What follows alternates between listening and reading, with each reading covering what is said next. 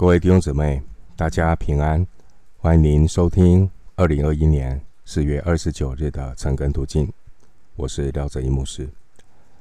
今天经文查考的内容是出埃及记第十章二十一到二十九节。出埃及记第十章二十一到二十九节，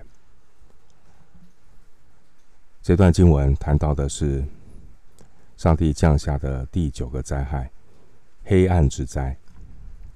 首先，我们来看第十章二十一到二十三节。耶和华对摩西说：“你向天伸杖，使埃及地黑暗。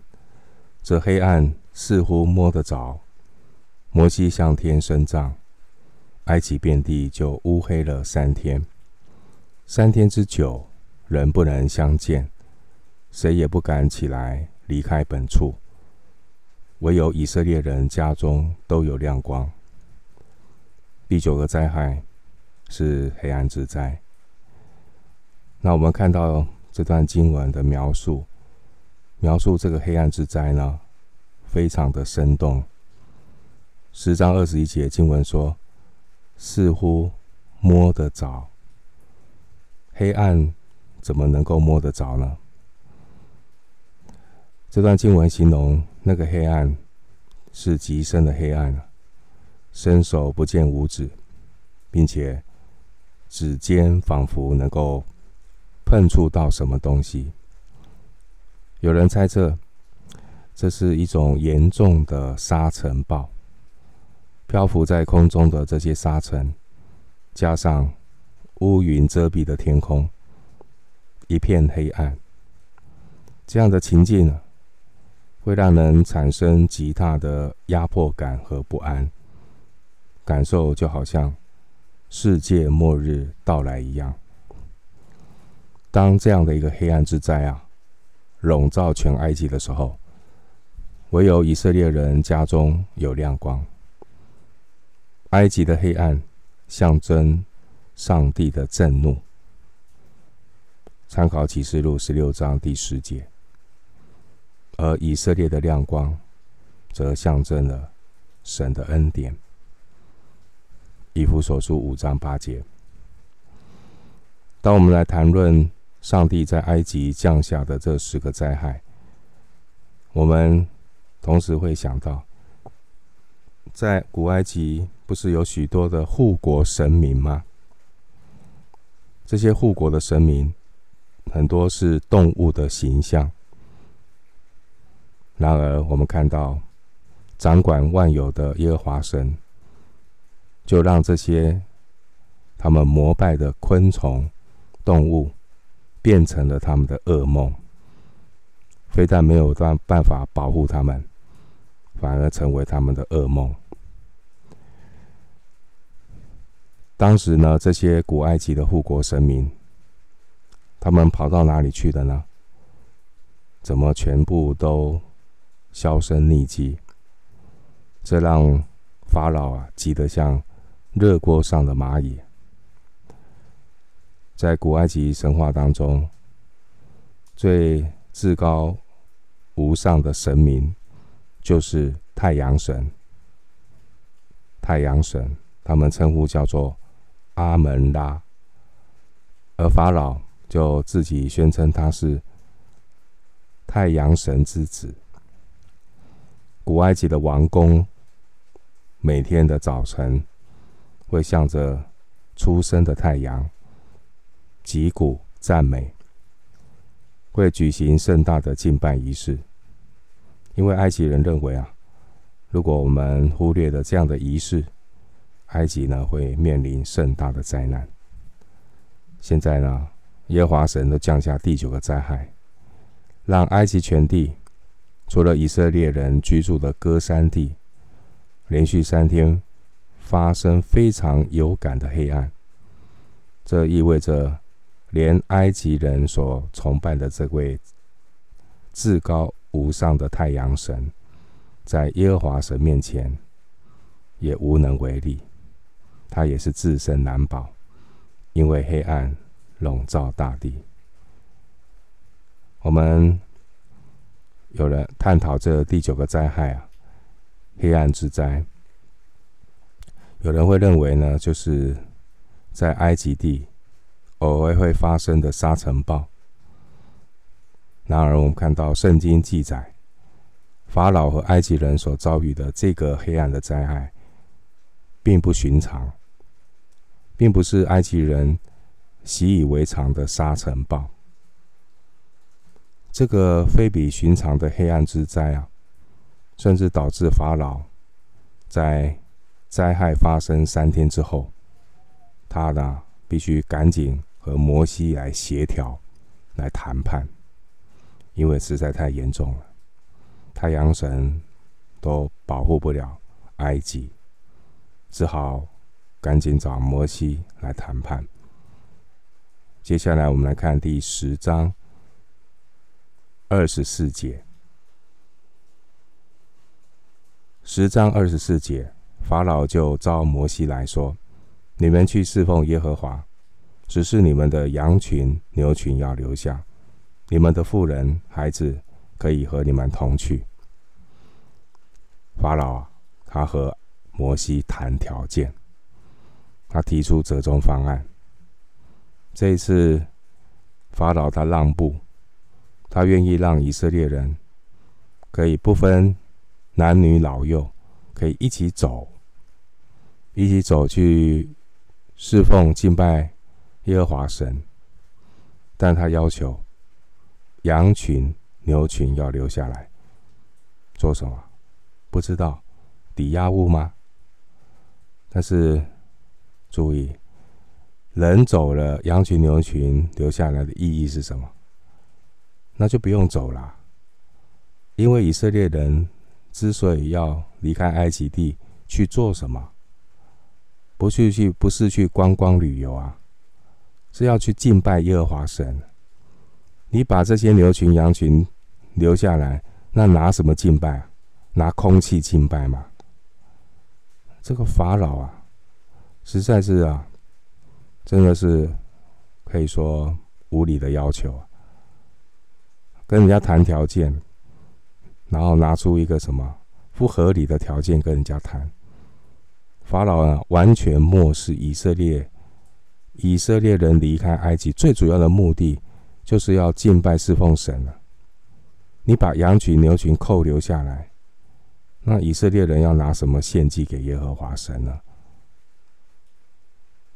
所以这个法老啊，看起来好像让步，是不是？实际上不是，实际上这个法老啊，是一个十足狂妄。自私的人，他什么事情呢？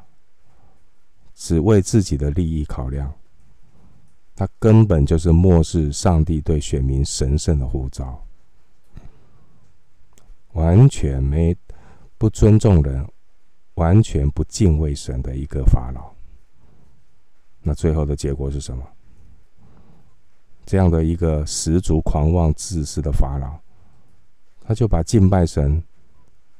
把当献给耶和华的祭物要把它扣留下来，那这种这样的谈判有什么意义？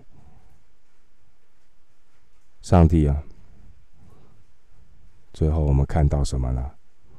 你扣留当献给上帝的祭物，那我就把埃及所有的长子头身的全部收回。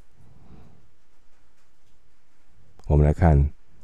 摩西如何回应法老这个无理的要求？接下来我们来看第十章二十五到二十六节。第十章二十五到二十六节，摩西说：“你总要把祭物和燔祭牲交给我们，使我们可以祭祀耶和华我们的神。我们的牲畜也要带去，连一蹄也不留下。”因为我们要从其中取出来侍奉耶和华我们的神，我们未到那里，还不知道用什么侍奉耶和华。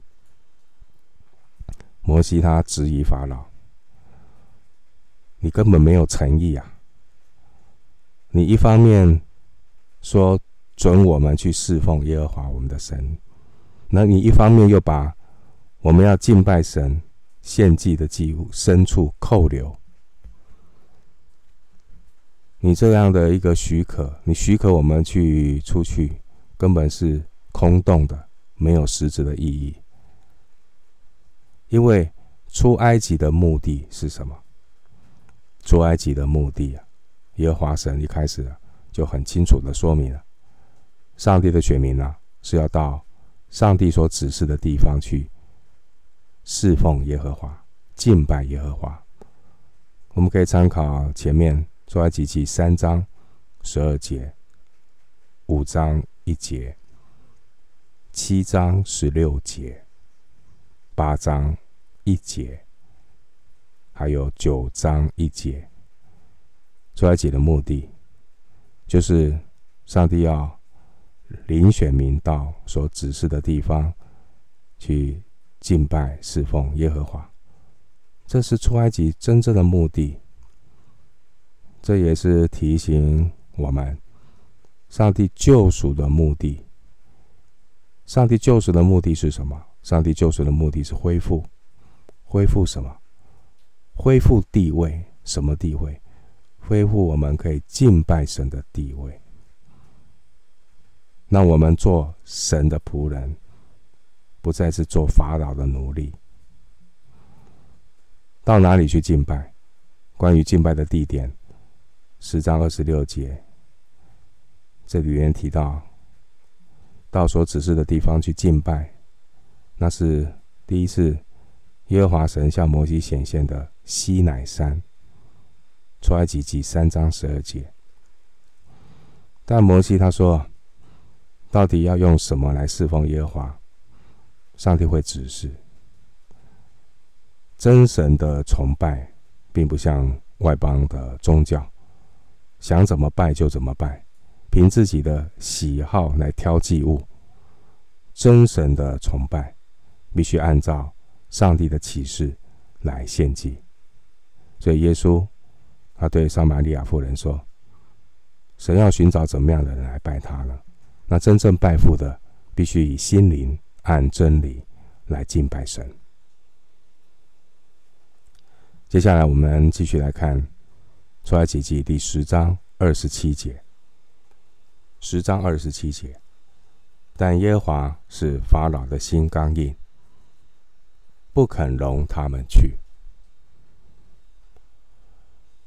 耶和华是法老的心刚硬，表示呢，神已经收回他的恩典和宽容。这法老啊，执迷不悟，把上帝。恩典的方便当随便，一再的刚硬，违背神。那这个地方，我们看到神要再一次的使一样的灾殃临到法老和埃及，在第十一章第一节，那样的灾殃我们都知道。你扣留上帝。给上帝的祭物，上帝就收回埃及的长子和头生的。这位法老实在是顽固到极点了。在以往的灾难中啊，这个法老还会请求摩西祷告代求，至少他还还有一点点良心的工人要请摩西祷告代求，在。八章二十九节，九章二十九节，十章十八节都可以看到，法老还会请摩西代求，但这一次啊，连代求祷告都没有了。当法老的刚硬导致摩西都停止代祷的时候，留给法老的就是灭亡。法老。把敬拜神当献给耶和华的祭物扣留，上帝也要将埃及所有的长子和头生的牲畜收回。法老和埃及人，他们即将面临死亡的灾害，大祸临头。最后看，我们最后看第十章二十八到二十九节。法老对摩西说：“你离开我去吧，你要小心，不要再见我的面，因为你见我面的那日，你就必死。”摩西说：“你说得好，我必不再见你的面了。”法老对摩西说话语带威胁哦，他威胁摩西哦。法老怎么说？你要小心呐，你不要再见我的面了，因为你见我面的那日，你就必死。你看到这个法老，真的是死鸭子嘴硬啊！法老不但下这个驱驱逐令、逐客令，不准摩西再来见他。法老还以死来恐吓摩西，他说：“你见我面的那日，你就必死。”摩西怎么回应？摩西说：“嗯，你说得好，我必不再见你的面。啊，到时候不是我，到时候不是我要来见你的面，是你来求我见你的面。因为一向而来啊，都是神让摩西去求见法老，向法老提出要求。”和我们看到十章二十九节，摩西所说的话，乃是对法老发出预告：从今以后，我不再求你了，因为下一次不是摩西求法老，而是法老求摩西。十二章三十一节，那个时候啊，当死亡之灾降临的时候，法老。他充满悲愤的召见摩西，这个又怕又恨，那要摩西和以色列人赶紧离开埃及。法老根本不敢杀摩西，他也不敢再讨价还价，因为那个时候全埃及遭遇到死亡的灾害。人有什么好骄傲的呢？神阻挡骄傲的人，赐福给谦卑的人。当摩西说完了这句话，说：“你说得好，我必不再见你的面。”说完之后呢，明天我们会读到十一章四到八节。说完了十章二十九节的话，摩西。讲十一章四到八节的话，这四到八节是谈到第十个灾害的预告，死亡之灾。讲完了明天的十一章四到八节的内容之后呢，预告预告死亡之灾，然后摩西就怎么样？气愤愤的离开法老出去，气愤愤的离开法老出去。十一章第八节，弟兄姐妹，我们。不要接受魔鬼的威胁利诱，因为一个认识神、敬畏神的人呢，他必能刚强行事，行在主的光中。所以基督徒一定要谨慎自守，精心祷告，不要被惹动血气，不要掉进魔鬼试探的网络，要与清心祷告主的人追求，非常的重要。不要落单，好，能够有一群同走天路的圣徒，每天要学习学习啊，把时间分别为圣，来亲近神，让神的道洁净我们的心灵。消极是洁净我们的心啊，积极就是心意更新。魔鬼啊，擅长利用人性的软弱来试探人，来引诱人妥协。引诱人犯罪，导致一个人被捆绑，最后呢，动弹不得，成了一个灵性瘫痪的人。好，我们通过法老的伎俩，我们可以透视魔鬼的诡计。魔鬼的诡计就是，不嘛就是打击你，威胁你；不嘛就是逼你妥协，逼你让步。这是我们从前面，从第五章第一节、第八章，啊，第十章，都可以看到魔鬼的伎俩，啊，摩西经历过实在的过程。摩西他不仅看到神的能力，摩西也认识神的性情，所以摩西他意志坚定，他老练了，他绝不与法老妥协，他已经哈看破法老的手脚，所以我们要洞察魔鬼的诡计，啊，不要给魔鬼留地步，我们要绝绝对的。拣选神的话，向圣经的真理对齐。